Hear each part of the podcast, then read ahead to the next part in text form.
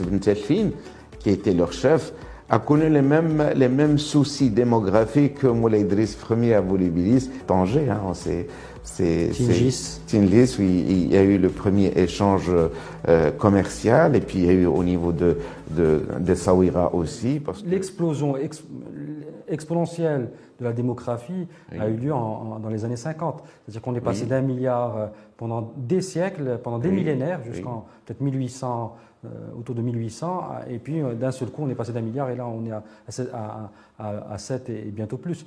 Donc le, contrôle des villes devient plus compliqué qu'auparavant. Bien sûr. voilà, donc c'est, le problème, comme je vous ai dit, le, problème de contrôle des villes s'est posé déjà vers 1912.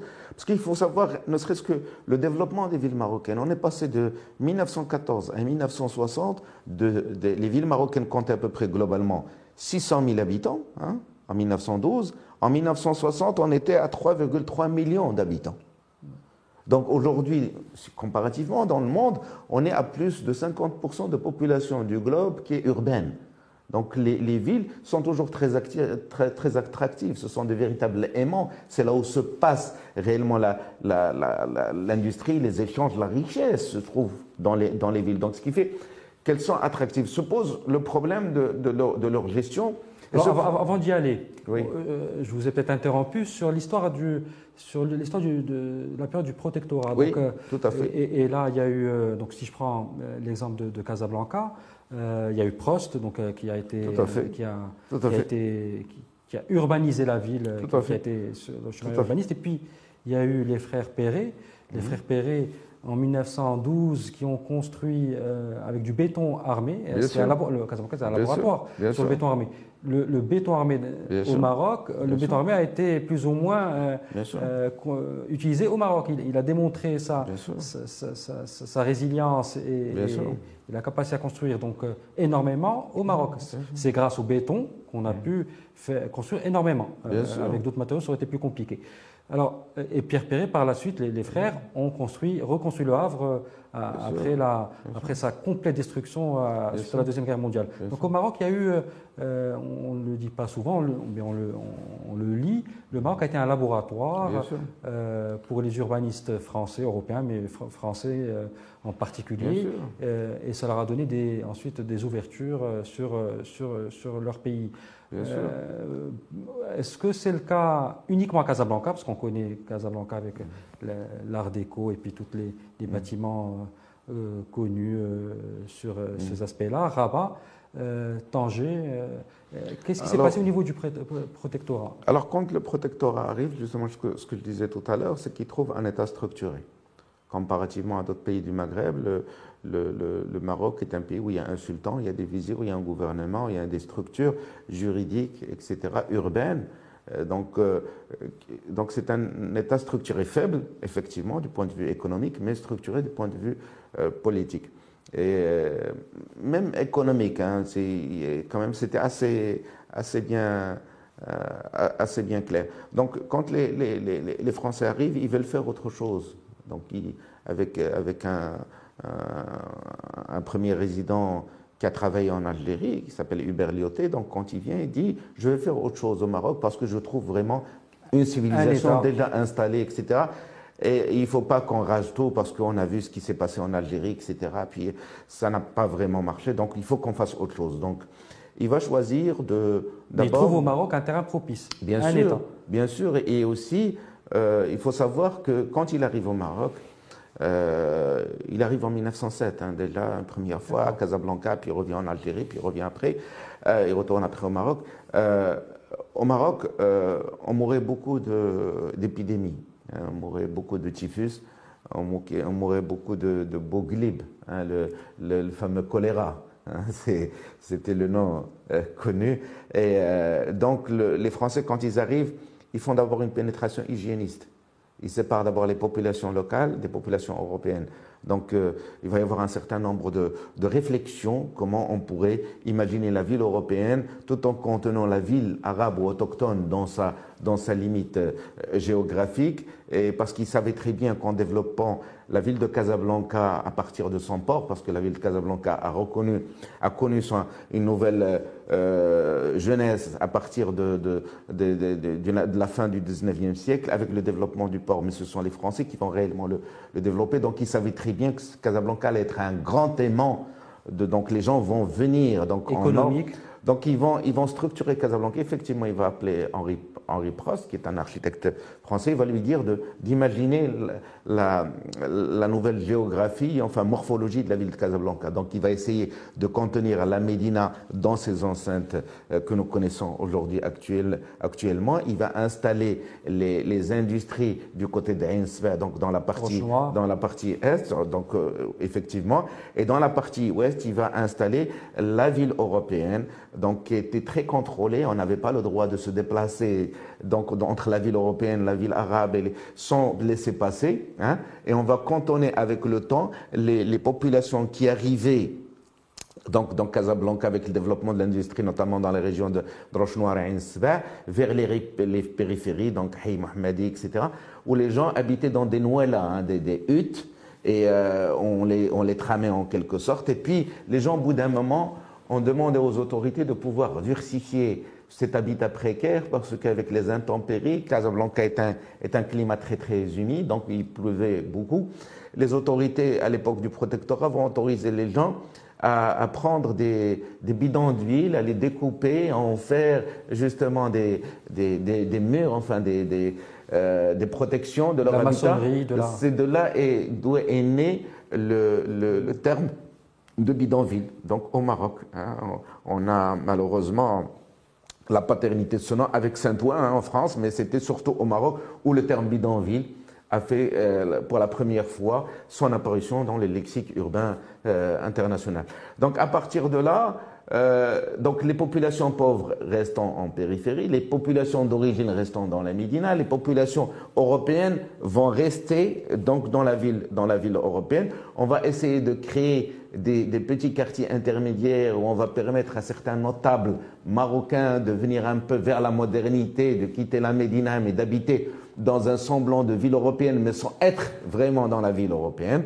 Donc c'est surtout créer une ségrégation en fait dans la, dans la ville pour que les populations ne se, ne se mélangent pas, ne se mélangent pas trop. Et surtout avec cette crainte hygiéniste justement, et toutes les villes marocaines qui vont être aussi dessinées par Prost, hein, les, villes, les villes européennes, que ce soit Rabat, que ce soit Fès, que ce soit une partie de, de Meknes, de la ville nouvelle, toutes les villes européennes qui vont venir s'adosser aux Médina anciennes marocaines vont être dessinées de cette façon, un peu ségrégationniste, un peu, un peu séparée. Hein. On ne mélange pas les populations. Euh, pas pour des soucis, comme disait Lyoté, de préservation du patrimoine de la population, non, c'était vraiment par peur des épidémies et aussi que les gens ne se, ne se, ne se mélangent pas. Donc on est resté sur ce schéma à peu près jusqu'en 1956. Hein. Prost a été le, Haussmann euh, de, du Maroc, avec, il a surtout, avec cette logique il, il a surtout permis de, sécurisation des accès. De, il a surtout fait un, un, plan simple comme celui de Casablanca, est un plan radiocentrique qui part euh, de la place Mohamed V au milieu, à partir duquel part toutes les grandes avenues et toutes les grandes avenues aboutissent à la place Mohamed V. Et puis il a fait ce qu'on appelait dans l'urbanisme européen un ring, c'est-à-dire un boulevard euh, circulaire, le boulevard de la Résistance, hein, qui est aussi le boulevard euh, Zartoni.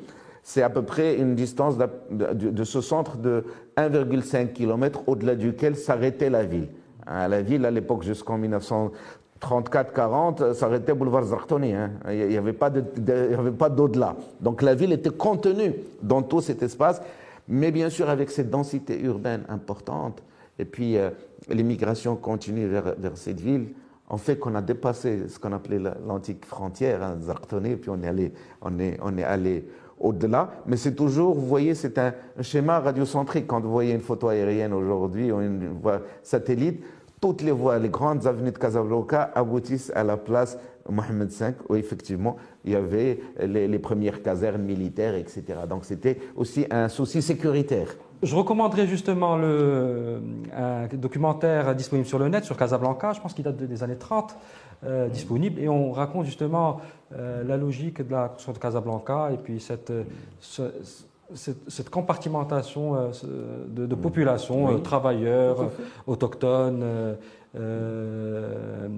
les habous, comment ils ont été construites, et puis cette, cette logique administrative sécuritaire. Bon, on n'en parle pas évidemment parce que c'est un film euh, de l'époque, on ne parle pas de cet aspect dans, euh, que vous avez cité, sur cet aspect euh, hygiénique. Bien sûr. On a compartimenté la ville sur un aspect pour sécuriser hygiéniquement les, populations européennes.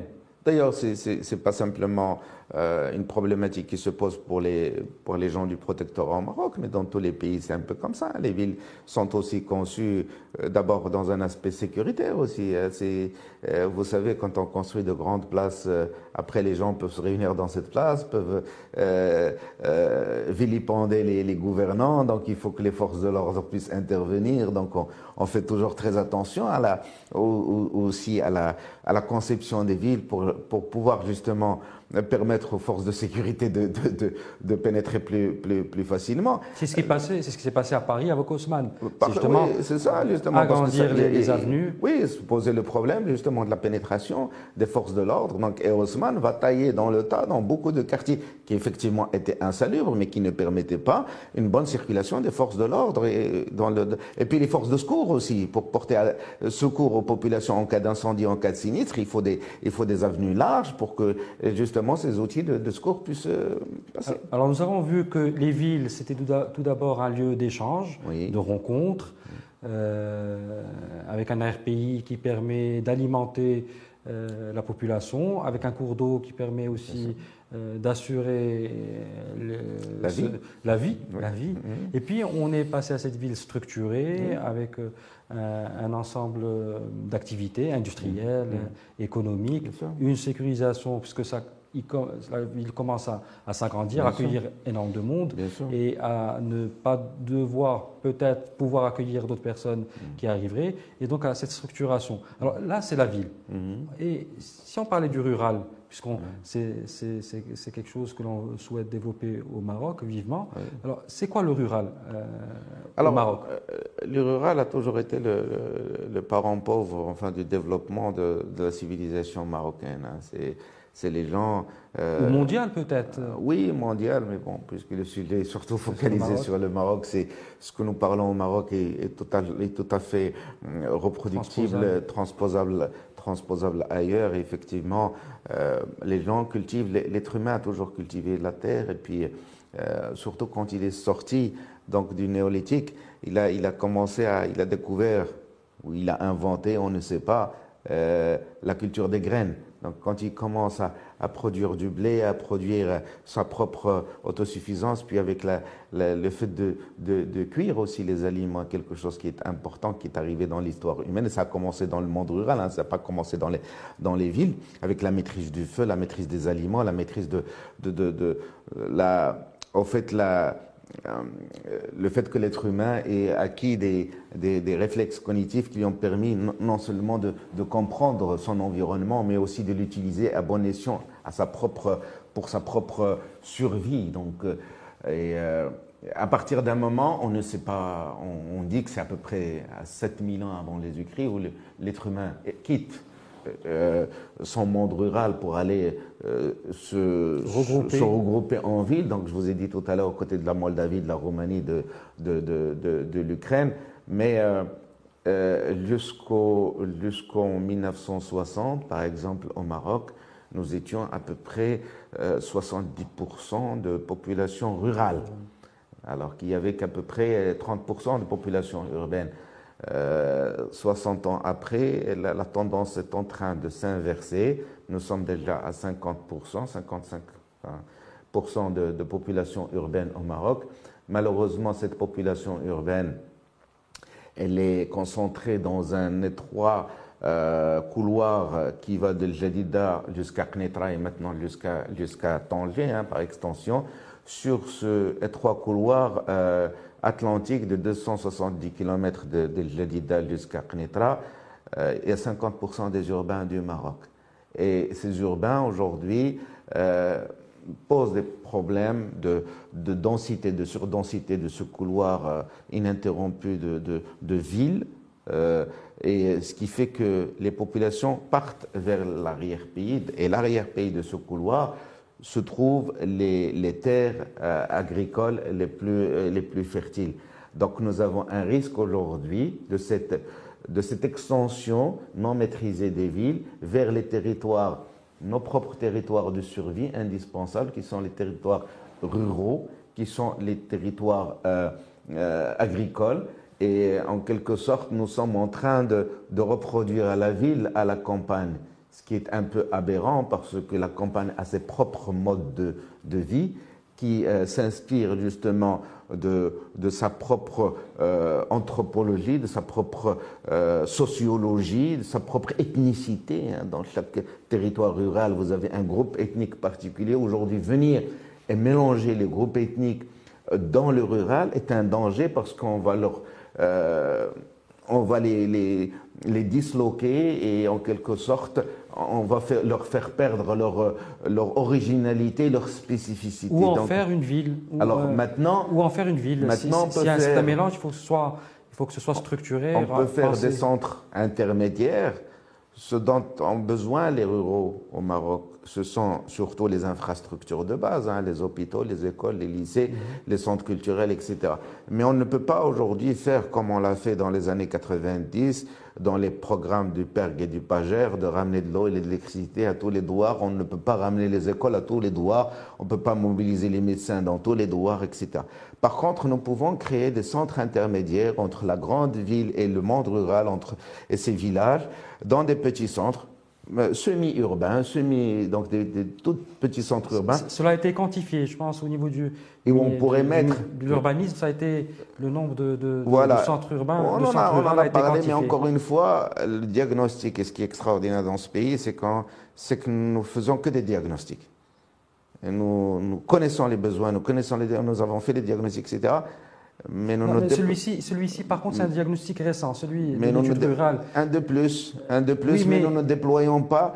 Euh, une fois que nous avons le diagnostic, il faut déployer les moyens pour le réaliser. Parce qu'on ne va pas rester encore 30 ans, 40 ans à faire encore des diagnostics. Alors comment réaliser justement, comment pouvoir euh, faire en sorte que, alors j'ai plus le chiffre, je pensais que c'est 1500 ou 5000, j'ai oublié, mais, mais, on pourrait le retrouver, euh, euh, en tout cas centre rural. Tout à fait. Comment, comment, comment en faire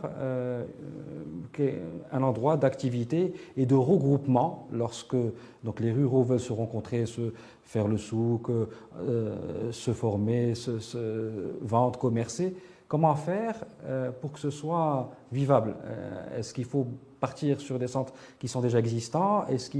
Et puis les, aménager ou est-ce qu'il faut euh, en créer de nouveaux et sur des territoires? Ça, c'est une politique d'aménagement du territoire d'abord. Et premièrement, nous avons un cadre constitutionnel et juridique qui existe avec des lois qui sont claires, notamment la loi sur la régionalisation. Moi, je pense que le futur, des, même du monde rural, passera par la régionalisation.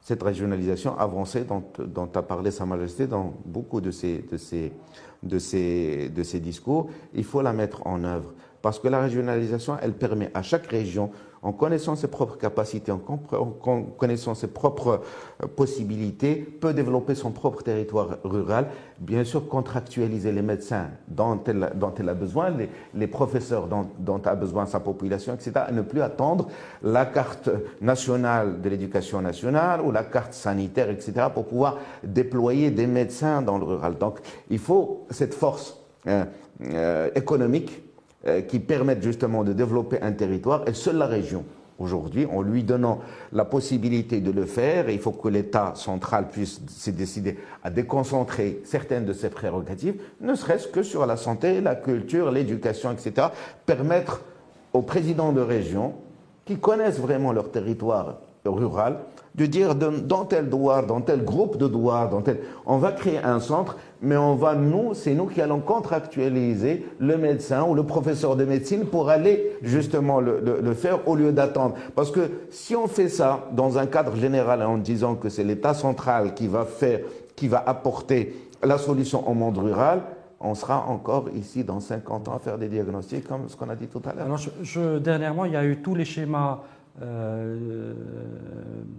d'aménagement du, territoire par région. toutes les régions ont lancé leurs appels d'offres dernièrement. Je pense euh, qui sont en cours de, en tout cas de, rédaction, de réalisation, de, réflexion. Et, donc il y, a, il, y a, il y, a, cette dynamique aujourd'hui sur l'ensemble des régions. Chaque région s'occupe à, développer déjà au niveau de ça, d'avoir une, logique régionale d'aménagement, qui ensuite euh, devra faire un ruissellement pour passer à la ville, à la, à la commune, à, à, la ville.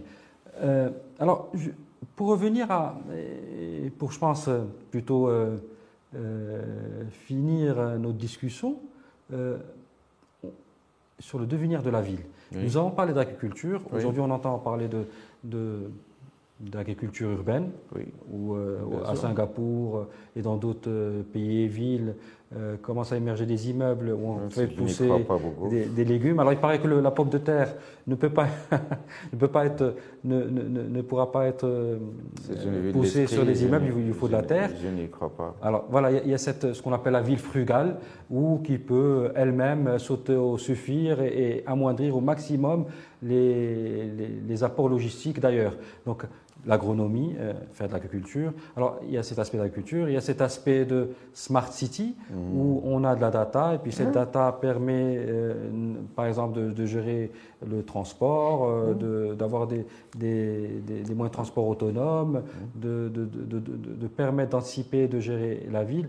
Est-ce que c'est comme cela que vous voyez la ville, le futur de la ville, avec, avec une, une frugalité, une certaine façon de, de penser la ville euh, dans un vase clos? euh, pour qu'elle puisse euh, s'autogérer Vous savez, la science de l'urbanisme a à peu près un siècle. Hein. On fait beaucoup de choses en urbanisme. On fait de la politique, on fait de la prospective, on fait du dessin, on fait, de, l'économie, on fait de la démographie, on, traite de tous les aspects disons, quelque sorte politique hein, de l'avenir de, l'humanité. Et, parfois, on ne fait pas de, belles choses aussi. Hein. On, fait, on, fait, un peu n'importe quoi parfois. Hein. C'est heureusement qu'on ne le fait pas tout le temps. Donc, on arrive à réussir beaucoup de, villes, heureusement d'ailleurs.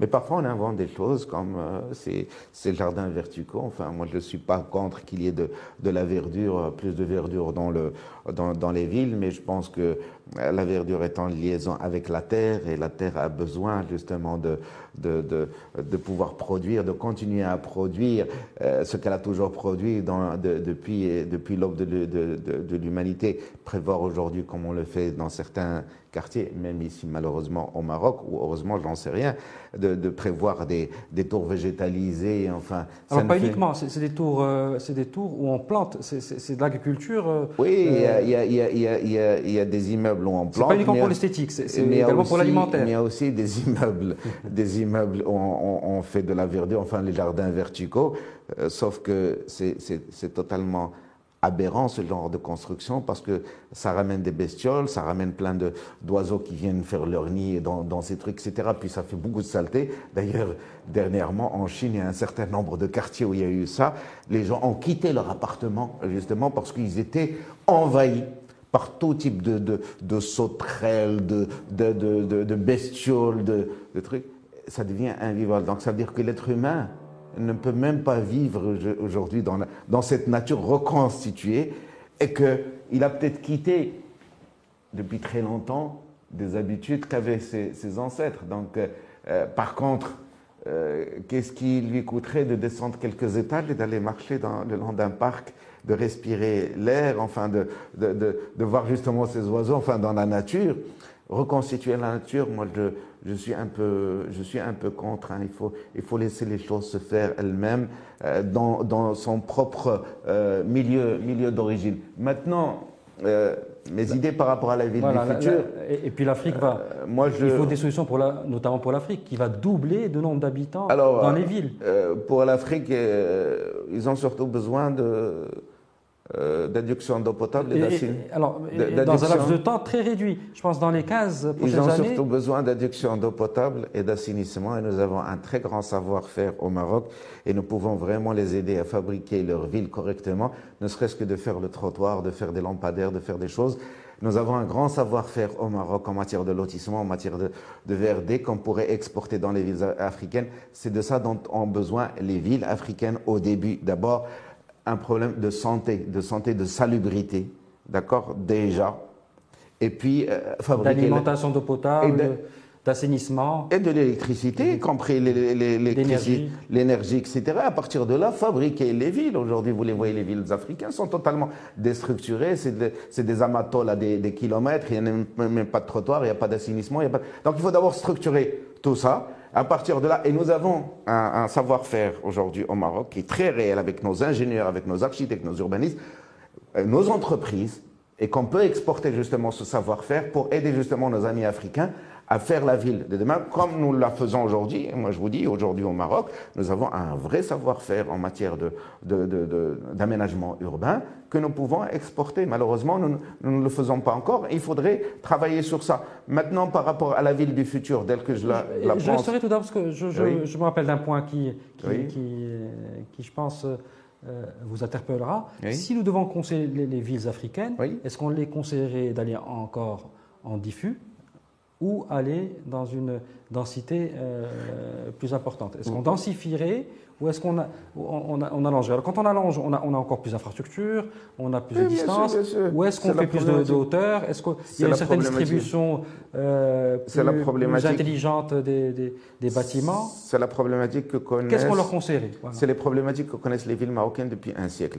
Aujourd'hui, nous avons fait, enfin, nous avons fait depuis une soixantaine d'années des extensions des villes marocaines par allotissement, c'est-à-dire en étant la ville éternellement, ce qui fait que ça pose des problèmes d'allongement des réseaux et puis de surcoût des factures, ne serait-ce que pour les communes, l'éclairage public, etc., l'assainissement, toutes ces choses-là. Et puis tous les équipements qu'il faut, il faut les écoles. et puis les, par contre, on peut effectivement requalifier les villes existantes une fois que l'urbanisation s'est installée, comme par exemple Casablanca, Rabat, on peut euh, augmenter la hauteur des, des, de ces villes parce que nous avons des villes naines, hein, la moyenne des villes marocaines, c'est R plus 2, R plus 3.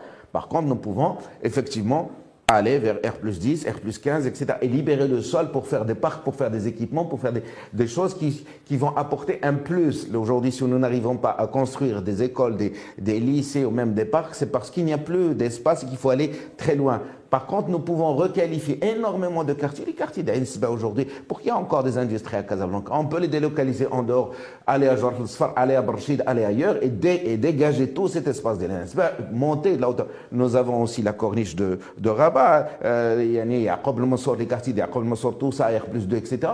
On peut donner de la hauteur, on peut refaire la ville autrement, la rendre, euh, la rendre agréable et aussi accessible à ses propres citoyens. Vous savez que dans les villes marocaines, Rabat est l'une des villes qui, qui perd le plus ses habitants. Elle a perdu 100 000 habitants entre 2004 et 2014 sur le recensement général de l'habitat et de l'urbanisme.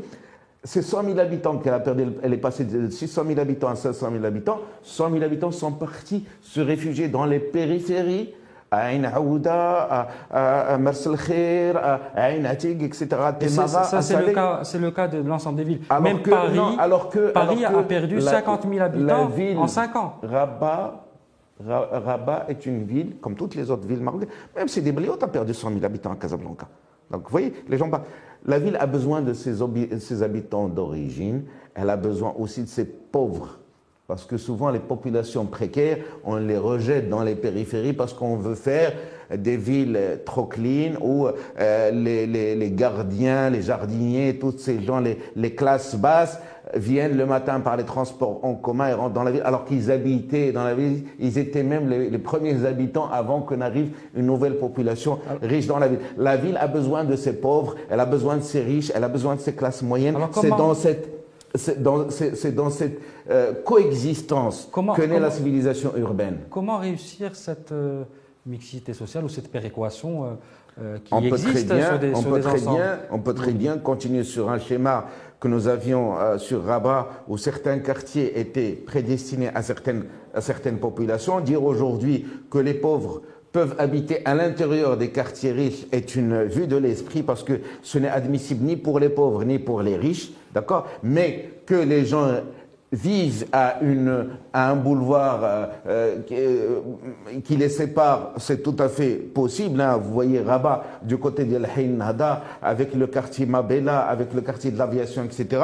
Vous avez des populations précaires qui habitent à côté de populations de la classe moyenne, à côté de populations riches en toute harmonie, sans aucun souci, et même les gens riches des quartiers, même du Suissi, euh, etc., de la Pinette, vont faire leurs courses. Vous savez où? Dans ces quartiers populaires, justement, on vend de la tomate pas chère, de la pomme de terre pas chère. Voilà. Alors, Tanger. Oui. oui. On a parlé, on a parlé d'un ensemble de villes, et nous n'avons pas parlé de Tanger. Oui. Comment vous avez vu Tanger euh, il y a peut-être 30 ans, et comment vous la voyez dans le futur? Justement dans cette logique de, ce que serait un modèle réussi de, ville. Alors je suis parti à Tanger la première fois en 1983, elle devait avoir, je pense, 15 ans. On avait beaucoup de difficultés à pénétrer dans Tanger. C'était toutes, euh, les, rues étaient étroites, et puis il y avait le, port, il y avait le, à, l'époque le train qui arrivait jusqu'au port. Enfin, c'était une ville assez, assez difficilement euh, viable. Enfin, et, il y avait encore la beauté des grands immeubles des années 50, des années 40, mais la ville, on sentait qu'elle se ruralisait. Il y avait, euh, vous savez, durant les années 80, avec la, grande sécheresse, beaucoup de villes marocaines ont capté beaucoup de, migrants hein, ruraux qui sont, qui sont venus. Et c'est comme ça qu'on a vu, par exemple, à, Tanger, l'arrivée de, populations euh, qui ont été poussées par la sécheresse vers, vers, plus de prospérité, enfin sur Tanger. Il y a eu le développement des, de quartiers insalubres comme euh, Bni Makadam, Snana, Sanyam, Rora. Et ce qui fait qu'une ville qui était à peu près à 250 000 habitants est devenue, dépasse aujourd'hui le million d'habitants. Heureusement que Sa Majesté le Roi, en 2000, a lancé la magnifique euh, mise à niveau urbaine qui a permis aujourd'hui à, Tanger de se désengorger, d'avoir de, grandes artères, d'avoir ces grandes trémies qui, empêchent qu'il y ait des embouteillages à Tanger. Aujourd'hui, Tanger est une ville qui renaît, euh, qui a connu effectivement une certaine léthargie dans les années 70, dans les années 80, où une certaine population qui était venue euh, habiter, euh, qui avait au fait remplacé cette population que je raconte dans mon livre, hein, c'est quand Tanger était zone internationale entre 1923 et 1956, quand c'était la première zone franche hein, au monde, hein, avant Macao, avant Hong Kong, etc. C'était Tanger, il y avait énormément de banques internationales. Et puis du jour au lendemain, avec, euh, quand on a recouvert notre, intégrité territoriale et notre indépendance en 1956, on a décidé de mettre fin à ce statut international. Effectivement, ces, étrangers sont, sont, partis. Une part de l'âme de Tanger est partie avec ces étrangers. Maintenant, on essaie de la faire renaître avec euh, déjà on, en, nettoyant justement la ville, en la requalifiant, en donnant de nouveaux espaces d'extension urbaine. Moi, je suis satisfait aujourd'hui par, ce qui a été fait euh, suite à cette mise à niveau euh, décidée par Sa Majesté le Roi. Euh, Tanger est en train de renaître de ses cendres, est en train de vivre une ville internationale, est en train de, vivre une, de devenir une ville extraordinaire hein, qui capte énormément de, de gens et d'étrangers et je pense que les autres villes marocaines devraient s'inspirer de ce qui a été fait à Tanger, parce que vraiment, c'est un modèle aujourd'hui de, de, développement urbain maîtrisé et qui donne une très belle image de ce qu'est le Maroc d'aujourd'hui et de ce que sera le Maroc de, demain. Merci beaucoup, Rachid. Euh, on termine sur cette belle note euh, d'une très belle ville. Euh, et je rappelle que vous avez donc euh, écrit un, premier roman, Chronique du Détroit, que j'invite euh, nos, auditeurs et puis à, lire. je rappellerai aussi quelques bouquins et quelques, quelques en tout cas, ressources à, à, lire et à voir. Alors, tout d'abord, Les villes frugales. Ensuite, euh, le défi urbain. Euh, donc, euh, c'est deux bouquins récents que vous pouvez trouver. Et ensuite, alors, puisqu'on a parlé du béton, alors on a, il y a un développement d'un MOOC, d'un cours en ligne sur le béton, complètement gratuit, lms.william.ma, et vous pouvez retrouver ce cours sur le béton. Et également, il y a des, vous, pouvez retrouver sur le net un, cours sur les villes, donc MOOC, Massive Open Online Courses sur, sur les villes. Voilà, donc toute une possibilité de documentation, de lecture, et puis également cette émission et cette discussion qui permet donc de, de visualiser, de voir, d'entrevoir et d'anticiper le futur des villes. Merci, c'est Rachid. Merci. Et à très bientôt. Je vous invite à suivre cet épisode sur le modèle des villes marocaines sur la chaîne YouTube de l'ODJ TV et je vous invite à un prochain épisode sur la même thématique, euh, celle de la construction.